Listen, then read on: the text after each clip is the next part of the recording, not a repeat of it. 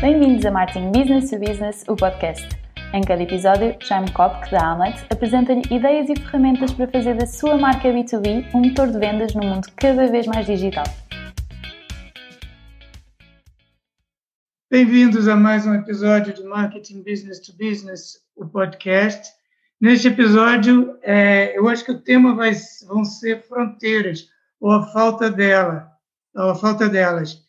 Primeiro porque é, este vai ser o segundo episódio que a gente tem, que é internacional, quer dizer, temos uma convidada que é do Brasil, e é muito natural, sendo esse um episódio em português, e apesar de Hamlet e eu estar tá baseado em Portugal, é natural que alguns ouvintes uh, vão sendo cada vez mais do outro lado do Atlântico, natural também que nós vamos tendo convidados uh, do Brasil como é o caso da uh, Juliana Volpe, nossa convidada de hoje, que vai nos ajudar a perceber, entender também um pouco melhor outras fronteiras entre o B2B e o B2C, que fronteiras podem existir, entre o mundo das startups, uh, ao qual eu acho que ela está bastante ligada, e o das empresas mais estruturadas, entre uh, modelos de negócio do setor financeiro uh, que vão surgindo e que estão mudando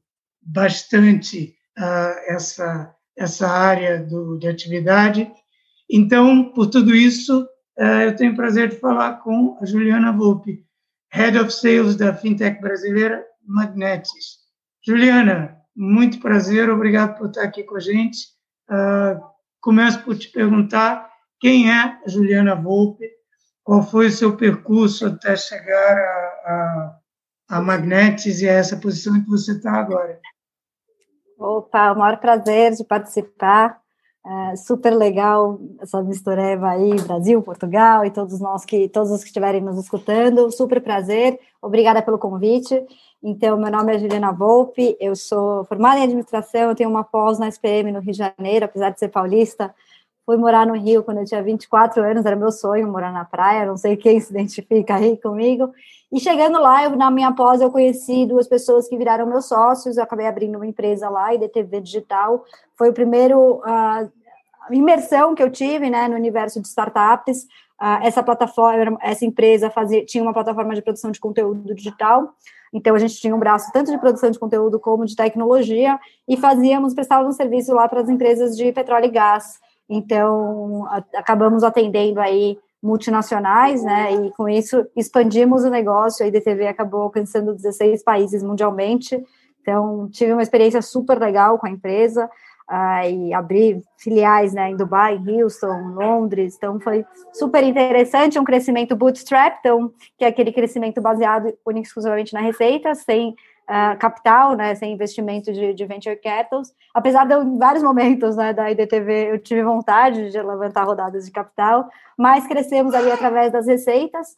Uh, em 2017, em 2016 eu fui morar em Houston, aí eu fiz um MBA lá na Rice University, vendi meu negócio, né, daí eu conto que foi um momento alcancei meu primeiro milhão, que, é, que era minha meta, minha primeira meta financeira, e acho super legal a gente, todos nós termos algumas metas, né, alguns milestones financeiros na nossa vida, e de lá, né, 31 anos ali, 2018, já vim trabalhar na Magnets. Eu conto que eu alcancei a maior parte dos meus sonhos por conta de planejamento financeiro. Então, que eu queria trabalhar em fintechs e ajudar o brasileiro a ter esse mindset, né, essa conscientização financeira. Né? Se a gente toma conta de tantos processos na nossa vida, da nossa saúde, dos nossos filhos, do nosso trabalho, da nossa escola, por que não cuidar da nossa carteira, né, que vai ter impacto aí na nossa vida para sempre, né, tanto positivo como potencialmente negativo. Então, eu vim trabalhar na Magnets, no começo, trabalhando exclusivamente com uma área B2B, que é o que eu acho que a gente vai conversar bastante, né, Jaime, sobre essa área, uhum. e depois, com o tempo, eu assumi também uh, o B2C, que é o core business do negócio, a Magnets hoje é uma gestora de investimentos digital, então a gente faz a composição de carteira de clientes, tá? carteira de investimentos, e temos um braço de conscientização, saúde financeira voltado exclusivamente para empresas, tá? direto para os colaboradores. Mas é isso aí, um pouquinho da minha trajetória, Jair. Então, vou te pedir para voltar um pouquinho esse último parágrafo e explicar um pouco melhor o que, que é a Magnetis e o que, que, o que, que vocês fazem porque é, foi muita informação junta. Eu queria entender é, um pouquinho melhor especificamente a empresa, o que, que é o, o, o negócio de vocês, para quem é que estão voltados, uh, enfim, o que, que fazem? Legal. A Magnetis foi fundada em 2015. O nosso fundador, né, com founder aí, Luciano Tavares, ele veio do mercado de investimentos. E o que, que acontece no mercado? Quando você tem um patrimônio muito alto, né, que são as famílias, que a gente fala de grandes fortunas, os family offices, né, que tem na Europa também, você consegue ter uma gestão muito eficiente da sua carteira como um todo, né? Então você acaba tendo ali especialistas que vão compor a sua carteira pensando em diversificação, pensando no movimento no mercado, pensando em timing, né? Então faz todo um planejamento de carteira baseado nos seus objetivos de vida, na sua no, em potenciais ganhos tributários, em potenciais ganhos no planejamento sucessório. E como é que você faz para trazer essa mesma sofisticação de investimentos de carteira para um público que quer investir mil reais, dois mil reais? Só através da tecnologia. Então, essa foi a sacada do Luciano lá em 2015, uh, ah, quando a gente lançou o primeiro algoritmo de alocação automática do Brasil, né, que na uhum. época era muito conhecido, né, chamado como Robô Advisor, que é um algoritmo, ele analisa hoje o nosso algoritmo uh, mais de 20 mil ativos no mercado financeiro, e aí ele consegue puxar e fazer essa seleção de ativos de forma automatizada para compor cinco níveis de carteira, em cinco níveis de risco diferente para cada investidor. Então, a pessoa que investe mil, ou cem mil, ou dois, três milhões de reais na Magnetics, consegue ter um alto grau de diversificação ali na sua carteira de investimentos. Ela não precisa ter é, um aporte né, muito alto para conseguir chegar lá. Então, a pessoa com mil reais, às vezes, tem 33, 34 fundos dentro da carteira. E com isso, a gente cobra uma taxa única de gestão, tá? uma taxa de consultoria 0,6% ao ano, e não ganha comissão dentro dos ativos da carteira. Então, é um modelo sem conflito de interesses. Em 2018, o que, que a gente falou? Poxa, não só o brasileiro não precisa só melhorar a forma como ele investe, né? Ou sair da poupança, que hoje é, tem um trilhão de reais na poupança, né? Maior que o PIB de alguns países da Europa. Uhum. É, você tem um dinheiro parado lá perdendo para a inflação, mas o brasileiro precisa de conscientização financeira. Né? Então a gente tem quase 60 milhões de brasileiros com o nome CPF restrito, né? Que é com, com dívidas, né? Que já estão sendo processadas aí. Então, vamos, vamos fazer um trabalho de conscientização financeira. Então, em 2018, a gente lançou a Magnetes para Empresas, que é voltado para levar essa saúde financeira para os colaboradores e empresas. Então, é uma forma da gente levar mais em volume. E é isso, foi essa mais ou menos a trajetória aí da, da Magnetes. Certo, então vocês têm um lado e começaram com esse lado voltado para o investidor particular, né, que é, vamos dizer, para o consumidor, para usar o vocabulário de outras áreas, mas para o investidor pessoa física e uh, depois evoluíram para, uh, para as empresas. Quer explicar um pouquinho melhor esse lado B2B da Magnetis e a importância dele como é que quais são as diferenças, o que que essa o que que essa esse acrescento uh, representou para a empresa? Perfeito. Então, como a gente falou, né, você está falando de um mercado que as pessoas ainda estão na poupança, né? Então ela ou estão endividadas, né? Então esse é a grande o volume do brasileiro ainda sofre com a falta da educação financeira, que não vem na, muitas vezes não vem dentro de casa, não vem na escola. Muita gente se forma em administração e ainda não tem os conceitos de finanças pessoais. Tipo, como é que a gente resolve esse outro problema? E a, e a, a ideia de levar para a empresa é para a gente conseguir chegar num volume maior. Então, hoje, dentro do Magnetos para Empresas, a gente tem três frentes, tá, Jaime? Uma que é um benefício de bem-estar financeiro, e aí esse programa é um programa que as empresas pagam uma mensalidade ali para ter acesso a diagnóstico financeiro para cada colaborador, também via plataforma digital. Ele tem uma série de videoaulas, né? Então tem uma série de educação financeira e depois você tem uma consultoria com um planejador financeiro individualmente, né? Feita via Zoom, né? Via videocall para ali essa, ajudar a sanar né, e fazer planos de ação para cada colaborador. O que, que, é o objetivo do benefício? Primeiro é saber como que está o estresse financeiro dentro da empresa. Então, a gente identificar ali quem são as pessoas que estão endividadas, que estão insolventes, e depois tentar reduzir esse nível de insolvência, né? Reduzir o estresse financeiro dentro das empresas. E isso impacta, tem vários impactos positivos, né? Então, você tem um aumento de produtividade, uh, um aumento de fidelização, né, do, do, do quadro ali de, da equipe. Esse é um dos programas. O segundo é o Legacy, programa Legacy. Esse é um programa totalmente gratuito, tá? A gente faz em associações franquias, sindicatos, então são mais entidades de classe, grupos empresariais, são alguns encontros, tá? Em geral são quatro encontros, ah, com toda a base, né, com todo o pessoal, sobre planejamento financeiro, sobre carteira de investimentos, planejamento sucessório, educação financeira para crianças e planejamento empresarial para micro e pequenas empresas. Então, uhum. Então, tem uma série de encontros, daí para cada empresa a gente faz, uh, escolhe ali quais são os encontros que o pessoal mais quer, e a gente faz, essa, uh, faz esses, esses webinars né, sem custo nenhum. E aí o terceiro braço, então são três braços ali no empresarial, o terceiro é de previdência empresarial, que a gente faz uh, o fundo de gestão da Magnetis, tá, que é um fundo de alta diversificação uh, mais moderado, com a parceria com a securitizadora da Icatu. Então, se eu entendi bem, dentro da estratégia de negócio da própria Magnetis, esse lado B2B para vocês é, é quase usado como um canal para chegar a mais utilizadores finais.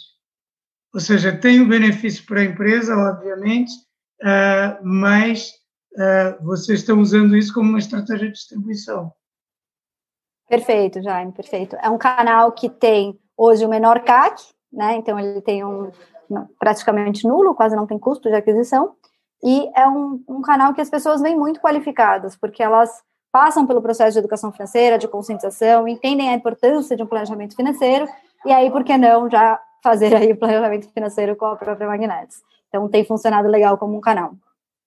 Isso é, é agora uma parte aqui para pro, os ouvintes do, do podcast, principalmente quem já ouviu outros episódios, uh, nós uh, é um tema que a gente insiste muito que todas as empresas B2C têm um lado B2B, que é o lado da distribuição. E, uh, e no caso de vocês, é mesmo assim, sendo que é um ao mesmo tempo um negócio à parte e um braço do outro negócio. Se é que eu me expliquei claramente.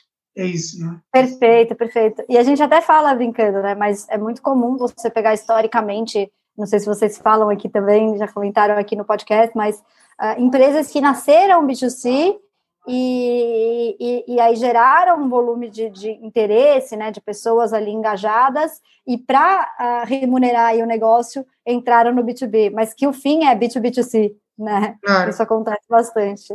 Interessante.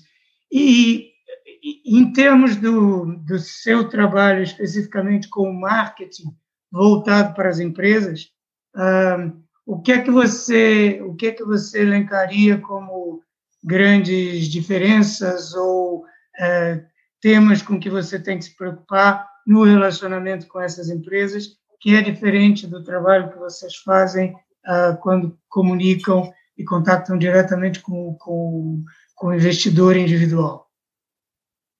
Tá. E dá para separar essa pergunta em umas, umas 10 já, mas vamos lá.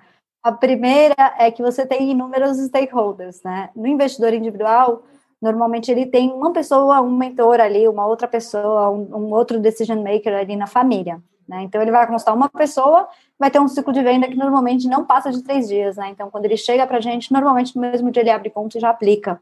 Hum. Né? O tempo é mais o tempo de liquidar os ativos das outras casas e trazer o dinheiro para a Magnetis. Então, é um ciclo de venda muito, muito rápido. Uh, o processo de tomada de decisão não passa, não envolve muitas pessoas. Quando a gente vai para o universo B2B, o ciclo de venda já passa por um processo muito maior, né, dependendo de uma das três, né, revenue streams aí que eu citei. Então é um processo mais lento e passa por vários decision makers, né? Então tem, uhum. tem várias pessoas ali no meio do caminho que podem bloquear ou ser um champion ali, né? E ser um, uh, um estimulador ali do, do programa dentro das empresas.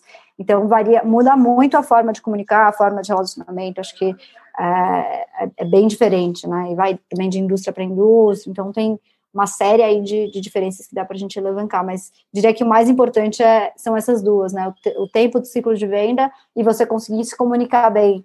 É, entrando, se você está entrando, às vezes, vamos pensar que a gente está entrando pelo time de pessoas, né, que cuida da área de benefícios. Você pode estar tá entrando direto no diretor de RH, né, e aí ele vai ter uma visão muito mais global e ele vai te direcionar ali para uma analista de benefícios, hum. ou você pode estar tá fazendo o caminho contrário, né? Como que você, qual é o argumento chave ali, qual é a motivação de cada uma dessas estruturas, de cada um desses quadros, uh, desses cargos, para uh, que faz sentido ele trazer o seu programa ou não, né? Qual que é, qual que é a meta, qual que é o orçamento? Então você tem que descobrir um monte de dores ali em cargos diferentes para você conseguir trazer a solução mais amarrada. Então, acho que esses são os dois fatores aí que mais diferem. E como é que vocês trabalham é, para essas mensagens diferenciadas uh, chegarem a esses diferentes uh, segmentos ou públicos-alvo que vocês têm? Legal. A gente trabalha desde 18, o que, que a gente fez, Jaime? Foi muito bem exclusivo o programa para empresas da Magnets. Então, no começo, a gente começou atendendo exclusivamente as empresas ali que foram investidas pelas novas, pelas mesmas uh, venture capitals ali que investiram na Magnets, uhum. uh, meio que testando os mares ali, né? E depois que a gente construiu o produto e, e alcançou ali uh, o product market fit, né? E conseguiu alavancar, a gente partiu para uma estratégia outbound. Então, hoje, apesar da gente ter um pouco de inbound, né, ter uma página, ter blogs e, e participar de eventos, em geral, o que a gente faz é uh, trabalha bem uma prospecção mais outbound, né, mais boca a boca, mais via indicações, e é o que tem funcionado super bem aí para o crescimento da, do, do, da área, né. Respondi sua pergunta, Jaime? Respondeu. E eu queria uh, uma pergunta complementar, que é, dentro. Esse é um setor que está mudando muito, é, o setor financeiro como um todo, né, neste momento está tendo uma grande uh, evolução muito rápida com a entrada da tecnologia de forma disruptiva de diferentes maneiras. E o que também eu imagino que agrava uh, ou torna mais complicado o panorama competitivo. Eu queria saber, dentro do, do que vocês têm que fazer para se uh, posicionar nesse mercado cada vez mais competitivo. Qual é o papel que vocês atribuem à marca? Como é que vocês trabalham a própria marca? Uh, e diferenciação, notoriedade, tudo isso. Como é que, como é que vocês olham para essa entidade? Boa.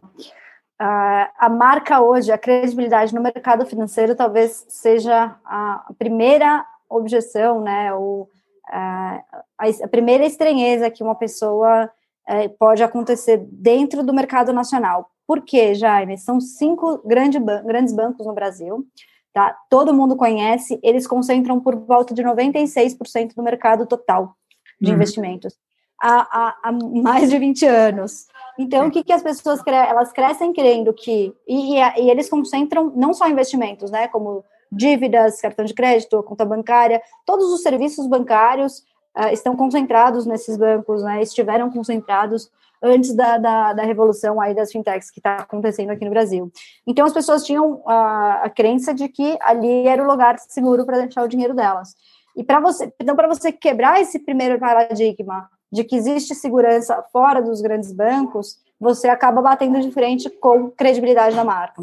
Tá? É. Então, isso é fundamental no mercado financeiro. E aí, como é que você consolida, né, credibilidade da marca? Então, tem várias frentes, né? Então, hoje a gente tem muitos parceiros, tá? Então, essa é uma das formas que a gente encontrou. Então, a gente começou com uma grande corretora no Brasil, a gente é parceiro do grupo Julius Baer Family Office, que é um dos maiores bancos uh, do mundo, né? E, e, aqui no Brasil tem um segmento alta renda, que é o, o segmento de parceria com a Magnets. A gente tem grandes investidores por trás, né? Então, além das, das venture capitals, a gente tem investidores anjos, né, que já tem notoriedade aqui no mercado nacional, e a gente faz uma série de parcerias, uh, justamente porque o parceiro, quando, quando uh, o, os clientes do parceiro já reconhecem a credibilidade da marca do parceiro, eles associam uh, imediatamente a credibilidade da marca da Magnets. Então, a gente trabalha bastante essa questão da parceria. E no final do dia, a Magnets é uma instituição financeira uh, regulamentada pelo Banco Central, o CVM, todos os órgãos do Sistema Financeiro Nacional. Então, isso no discurso aí já é mais uh, fim, o fim do funil, né? Quando o cliente já está entrando e ele ainda está com esse receio, é uhum. é isso que vai ali dar a segurança final.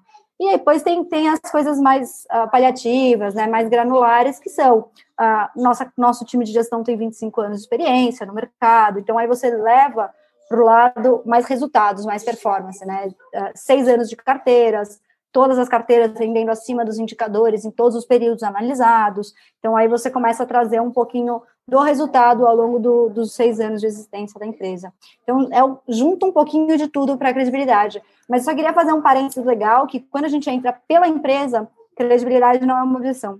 Então, uh, ele tem o aval, a empresa dele está dando isso como benefício, está organizando, está promovendo um webinar, automaticamente ele passa a confiar na Magnetics. Então, ele entra uh, como cliente de B2C, daí sem nenhum tipo de objeção. Já Mas é uma pergunta legal. Quer dizer que a marca para vocês, especificamente, nesse setor tão, vamos dizer, engessado como é o sistema financeiro no Brasil, é, a marca tem um papel principal de reforçar a credibilidade, né? de desfazer essas objeções em relação à credibilidade. Bacana. E interessante você já ter falado aí no que eu ia perguntar a seguir, que é vocês é, têm que trabalhar um, como qualquer empresa que trabalha no B2B, não só os clientes, e você já falou que dentro do B2B há uma cadeia de decisão do cliente, mas tem uma série de outros stakeholders, né, que tem que ser que tem que ser abordados, tratados, uh, com quem você tem que lidar.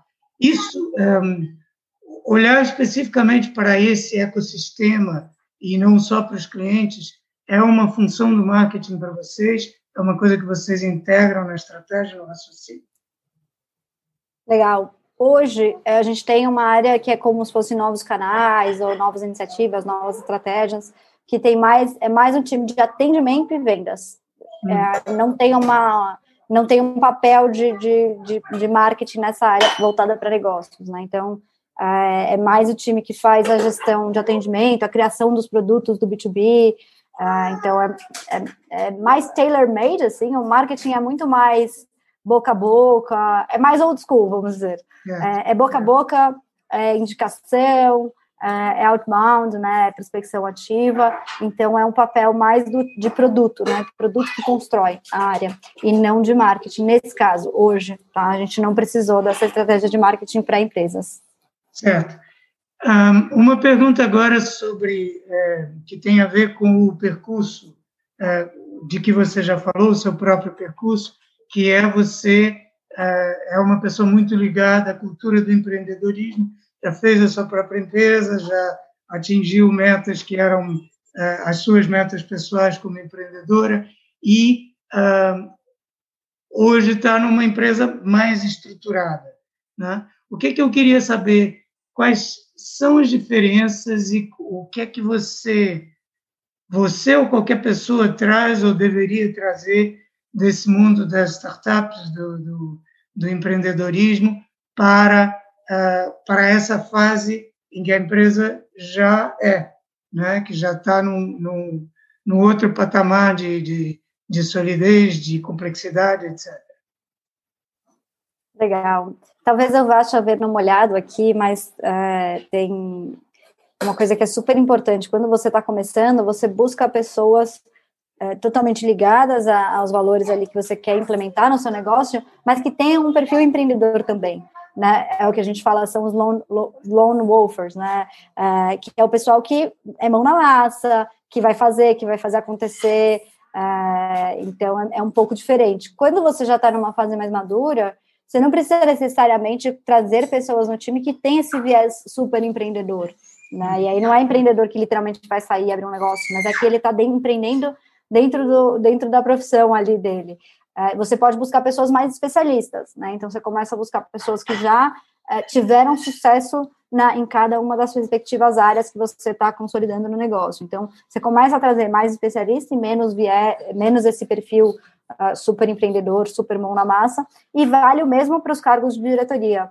Né? Então, no começo do seu negócio, você não vai querer trazer um super diretor renomado, porque ele vai entrar na empresa e vai falar: olha, eu preciso contratar essas sete pessoas aqui. Você fala, gente, eu não tenho nem salário, dinheiro para pagar o seu salário, que dirá dessas sete pessoas? Então, você precisa ter alguém que vai fazer o trabalho que as sete pessoas fariam.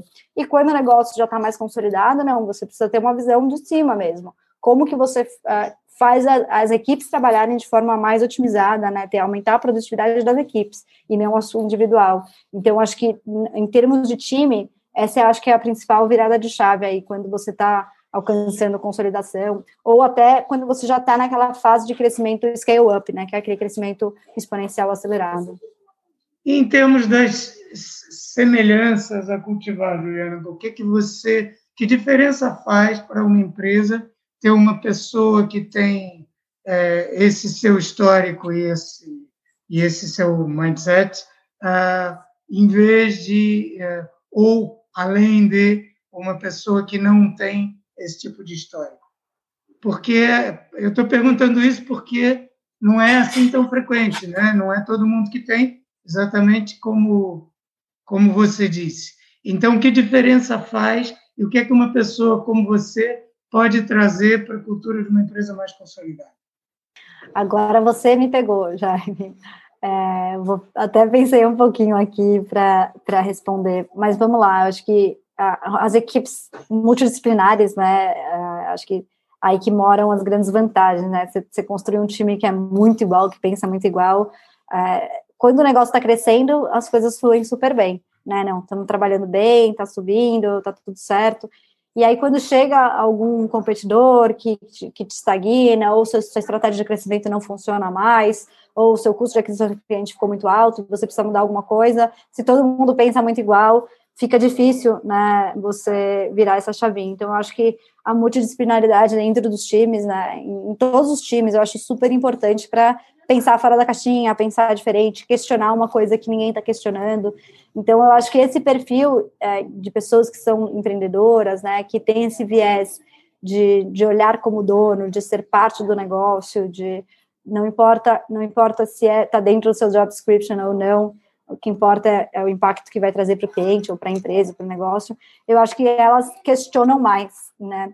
É, eventualmente isso é até cansativo, né? De você ter sempre que ficar lidando com aquele questionador no time, mas é talvez o mais importante para estar tá sempre melhorando, né? Não cair na, numa zona de conforto que é muito perigosa para os negócios, principalmente os negócios de tecnologia, onde as coisas mudam tão rapidamente, né? Então você está numa indústria que está crescendo e evoluindo muito rápido. Então, acho que ter perfis empreendedores dentro de um negócio, mesmo um negócio bem consolidado, eu acho que tem essa grande capacidade aí de, de questionar o percurso, né, e propor melhorias e propor mudanças com mais velocidade do que seria no momento de problema, sabe? Essas coisas podem surgir antes. Então, acho que tem grandes vantagens aí, tem ter perfis, perfis empreendedores, perfis especialistas, o legal é você ter um mix aí, né, na composição do time.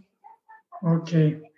Um, agora uma pergunta sobre o contexto que a gente... Essa tem tem sido uma, uma pergunta repetida nos vários episódios, mesmo porque é, é inevitável, né? estamos todos no mundo passando por esse momento tão especial, e também porque eu tenho bastante curiosidade em saber como é que diferentes pessoas em empresas e mercados têm, é, têm reagido de forma diferente, também quais são as, as próprias diferenças de contexto. Né? Então, nós... É, temos a pandemia, no Brasil especificamente, a pandemia adquire contornos especiais, com, que, que já vem na sequência de um, de um ambiente econômico complicado há já alguns anos.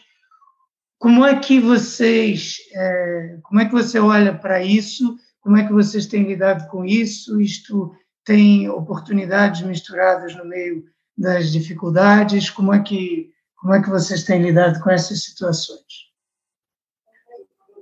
Boa. É, foram vários, várias fases aí, né? Desde a, aqui no Brasil estourou mesmo em março do ano passado, né? Já um ano, um ano e dois meses.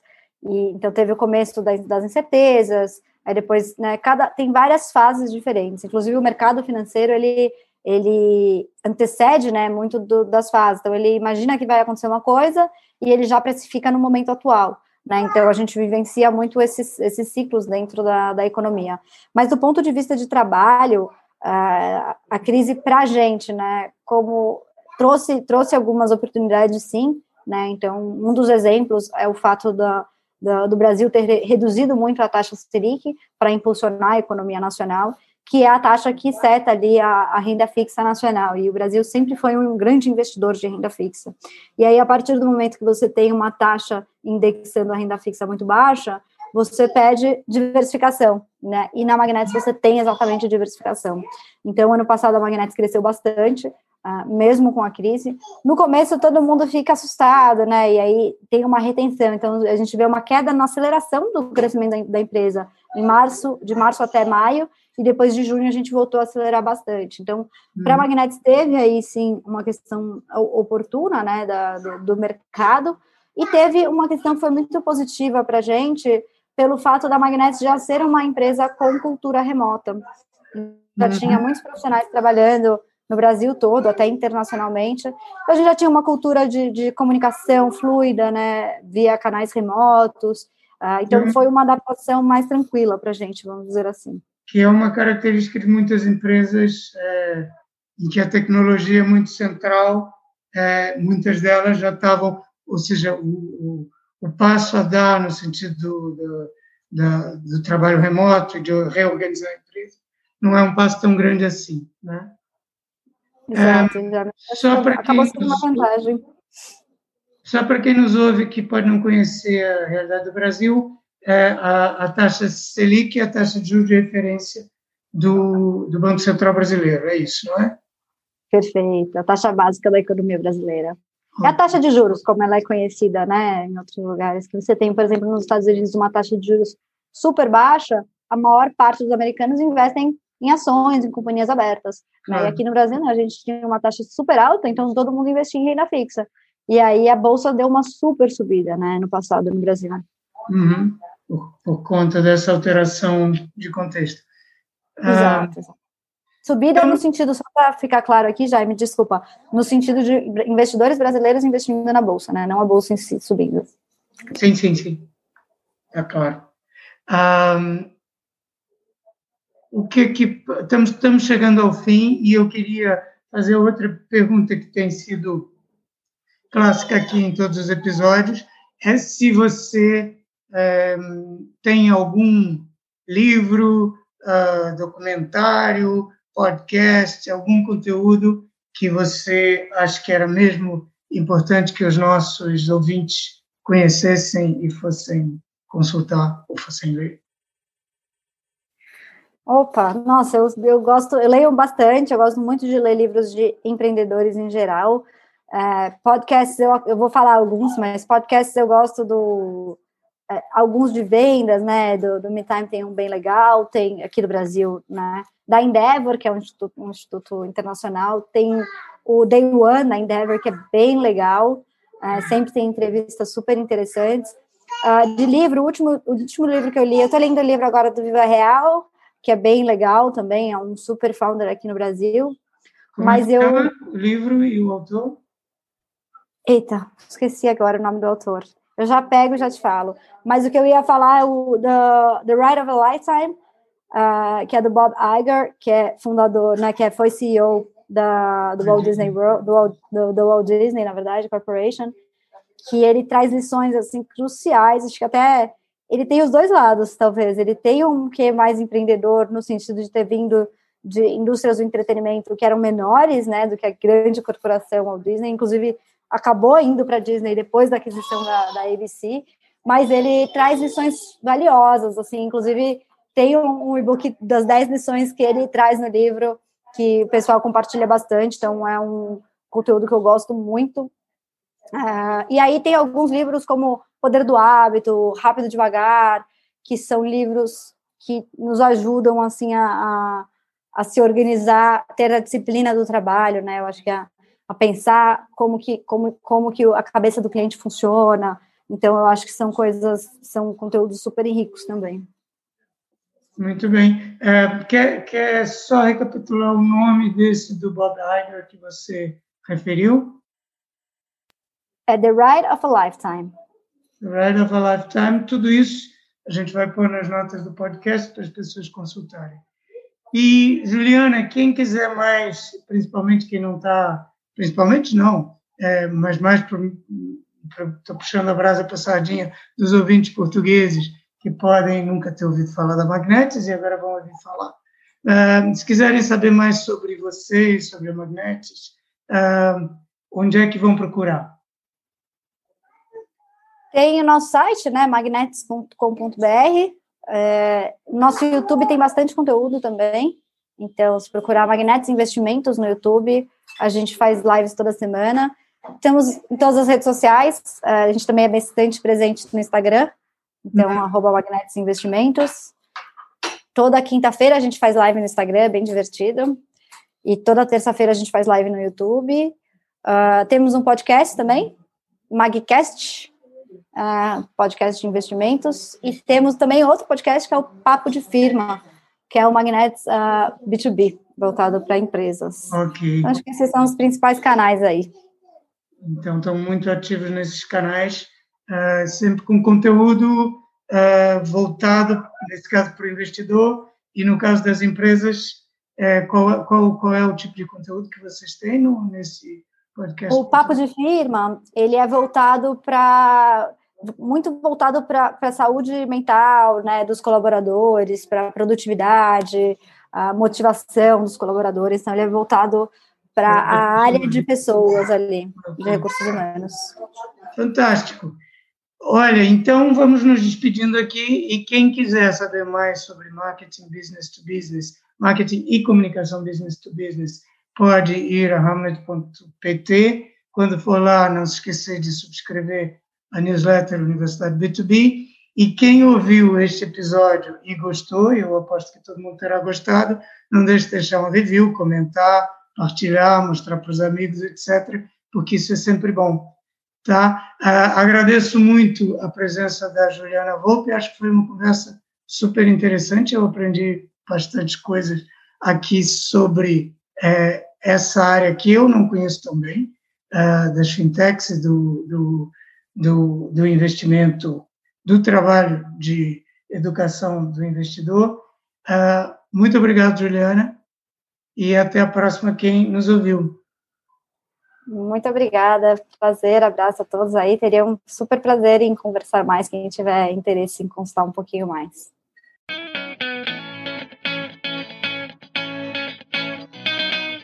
Acabou de ouvir Martin Business to Business, o podcast da Amlet B2B. Se gostou, não se esqueça de fazer like, partilhar, deixar o seu comentário e subscrever no seu canal preferido. Para ver as notas desta conversa, vá a amlet.pt blog. E em breve voltaremos com mais um episódio de Martin Business to Business, o podcast.